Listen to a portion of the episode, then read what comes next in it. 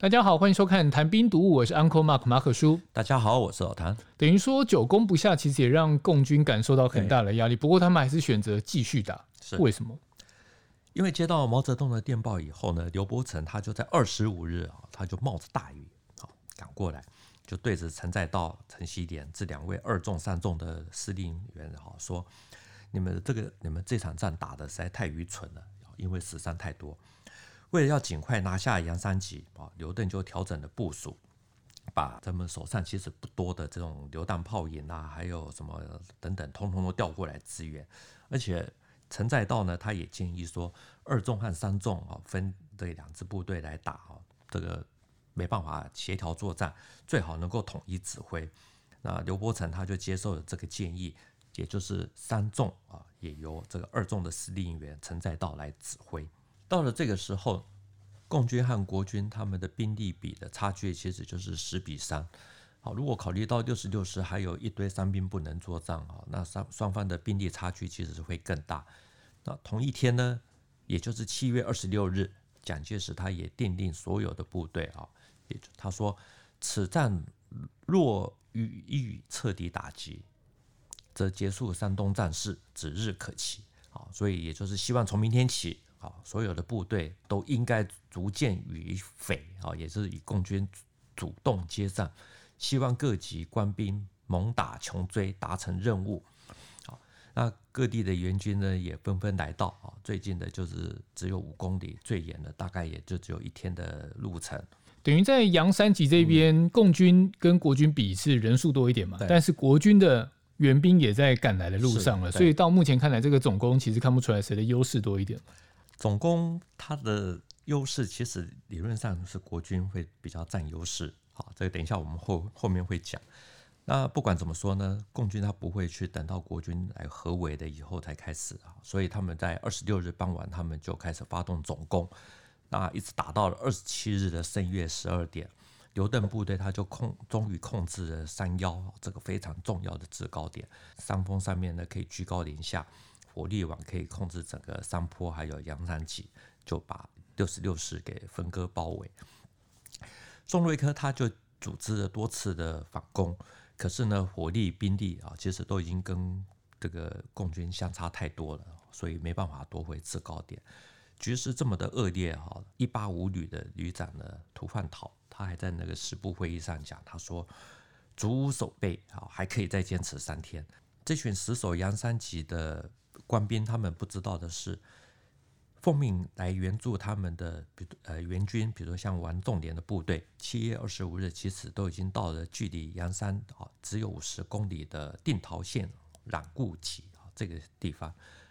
但是呢，他们怕钻进刘伯承的口袋阵，所以每天只有让部队前进五公里，而他自己的司令官王敬久呢，就在金乡啊，就每天只有打电报。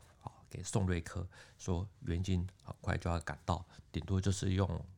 远程火力啊，这个来支支援一下。二十八日呢，这一天又是炮火如雨，阳山的天空还是在继续下着大雨。二十八日天亮的时候呢，阳山的国共啊，他们的缠斗其实都已经快要进入到尾声。到了中午，看到所有的制高点都被占领。宋瑞珂他就叹气的说：“战不胜，守不顾，非吾之罪也。”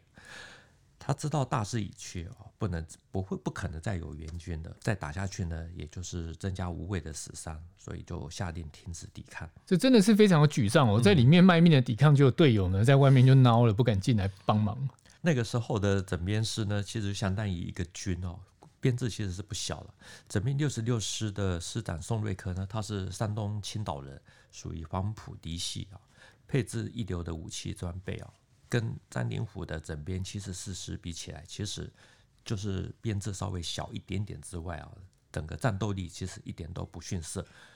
宋瑞珂他的坚决抵抗呢，是获得两边认证的，也就是解放军这边认啊认为他抵抗勇猛，好说他是国民党军。之中一流的军事人才，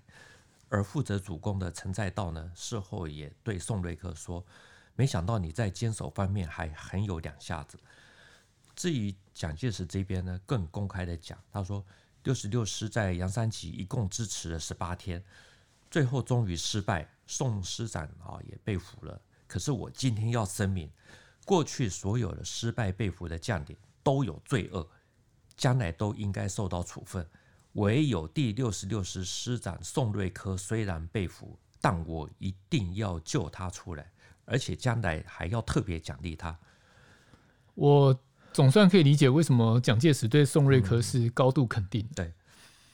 蒋介石他还特别讲，他说六十六师可以作战的部队呢，就只有四个团，以四个团来遭受啊这个共军四个纵队的攻击。他说无论怎么英勇，自然也要感到兵力的不够。啊，宋师长被俘十八天，他只有发一通电报给我，就是打到了第十三天，蒋介石说我要王仲廉转告他突围。啊，宋瑞珂就回复了我一个电报，说杨三吉还有三千多的伤兵，不忍突围而令其被害啊，这个怕遭杀害，所以决定要与阵地共存亡。他的这种决心啊，还有仁爱的精神，是我们高级将领应该具有的风度。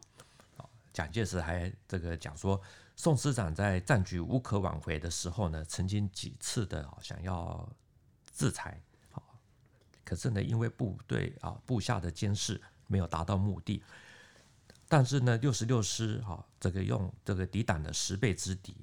孤军坚守啊，打十八日之久，好杀伤匪敌大概是五万以上，啊，已经尽到他们最大的努力，好纵然失败也应该是可以被原谅的。突然想到，在上一集的莱芜战役当中，嗯、老谭有提到说，蒋介石有指示被包围的话呢，要就地坚守，然后一定会来救。他这一次怎么说？老实说，蒋介石他真的是没有在浮动，他真的是有派兵去救援啊。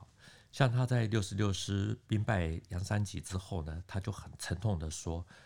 好，这个六十六师这样子的坚强奋斗啊，不应该要输的。这个责任也不在六十六师，而在于当时的第四兵团指挥官王仲廉，还有邻近的友军第三十二师啊与第七十师。”老蒋说，第当时的第六十六师距离三十二师的驻地只有五公里，啊，距离七十师也只有十公里，形成了一个三角形。如果相互应援啊支援的话，那绝对不可能啊会落到今天这种地步。可是呢，后来统帅部命令第三十二师向杨三吉靠拢，而第三十二师呢却反而向东靠拢第七十师，并且告诉第七十师说，啊，他要退走了。于是七十师呢也就不战而退啊。第二天空军去搜索的时候呢，就完全都看不到部队的踪迹，不知道他们退到啊，已经快要退到济宁这个地方了啊。这个反正讲了一大堆啊。老蒋后来就说，假使这次王重点稍有决心，稍有能力啊，那就一定可以在杨三吉造成一次很大的歼灭战。结果适得其反啊，不仅这个匪军没有被消灭，好，六十六师反而冤枉牺牲，所以王仲廉应该要受到军法的审判，好，课以应受的处分。他讲的的确没有错，因为他不服从指示，嗯、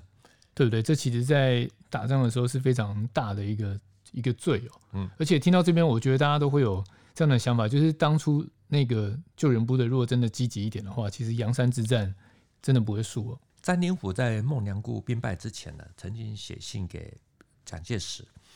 他说：“国军各存私心，在战场上各自保存实力，互不应援。”那老蒋呢，他就那个时候要玩重点他去解围的时候呢，曾经发了一个训令，要玩重点他们这个效忠党国，共体时艰，大家要互相策应。结果最重要的是，老蒋还把詹宁甫写的这个亲笔信的全文。啊，就附在那个训令的后面，结果没想到还是没有任何的援军能够去解围，所以王仲廉后来有受到该受到的一些军法的制裁吗？或惩罚吗？杨三吉战役结束啊，其实也就代表着鲁西南战役结束啊。那这场战斗战役结束的十天啊，也就是八月十八日啊，王仲廉他就被蒋介石以谎报军情。对整编六十六师坐视不救为理由，啊，就是把被撤职，然后就押送到南京去候审。那后来呢，就被汤恩伯，也就是蒋介石的爱将汤恩伯给保释出来。所以王仲廉到后来也还是等于算没事了吧？嗯，对不对？就是他后来也来到台湾。啊，那我们这段就不提了，以后有机会再说哈。其实我们知道，打仗它其实除了拼火力、人力哈，还有智慧以外呢，最重要的有时候就是拼最后的五分钟的耐力，还有就是谁比较团结。那个时候呢，我们在看这些战士啊，有时候真的会想，刘邓的部队他杨三吉啊怎么攻都攻不下来，最后呢可以让二纵的陈再道也顺便的啊，就是把三纵的部队指挥权也拿到，好一起合攻杨三吉。反观就是来看我们国军这边，就算没有部队突然倒戈啊，也没有这场战役呢，其实也没有什么共谍在背后面在那边运作。可是呢，所有的援援军呢，都用不同的理由或原因啊，就是反正就是一起看着六十六师被歼灭，让刘邓的部队呢可以很顺利的进入到大别山，成为中原野战军。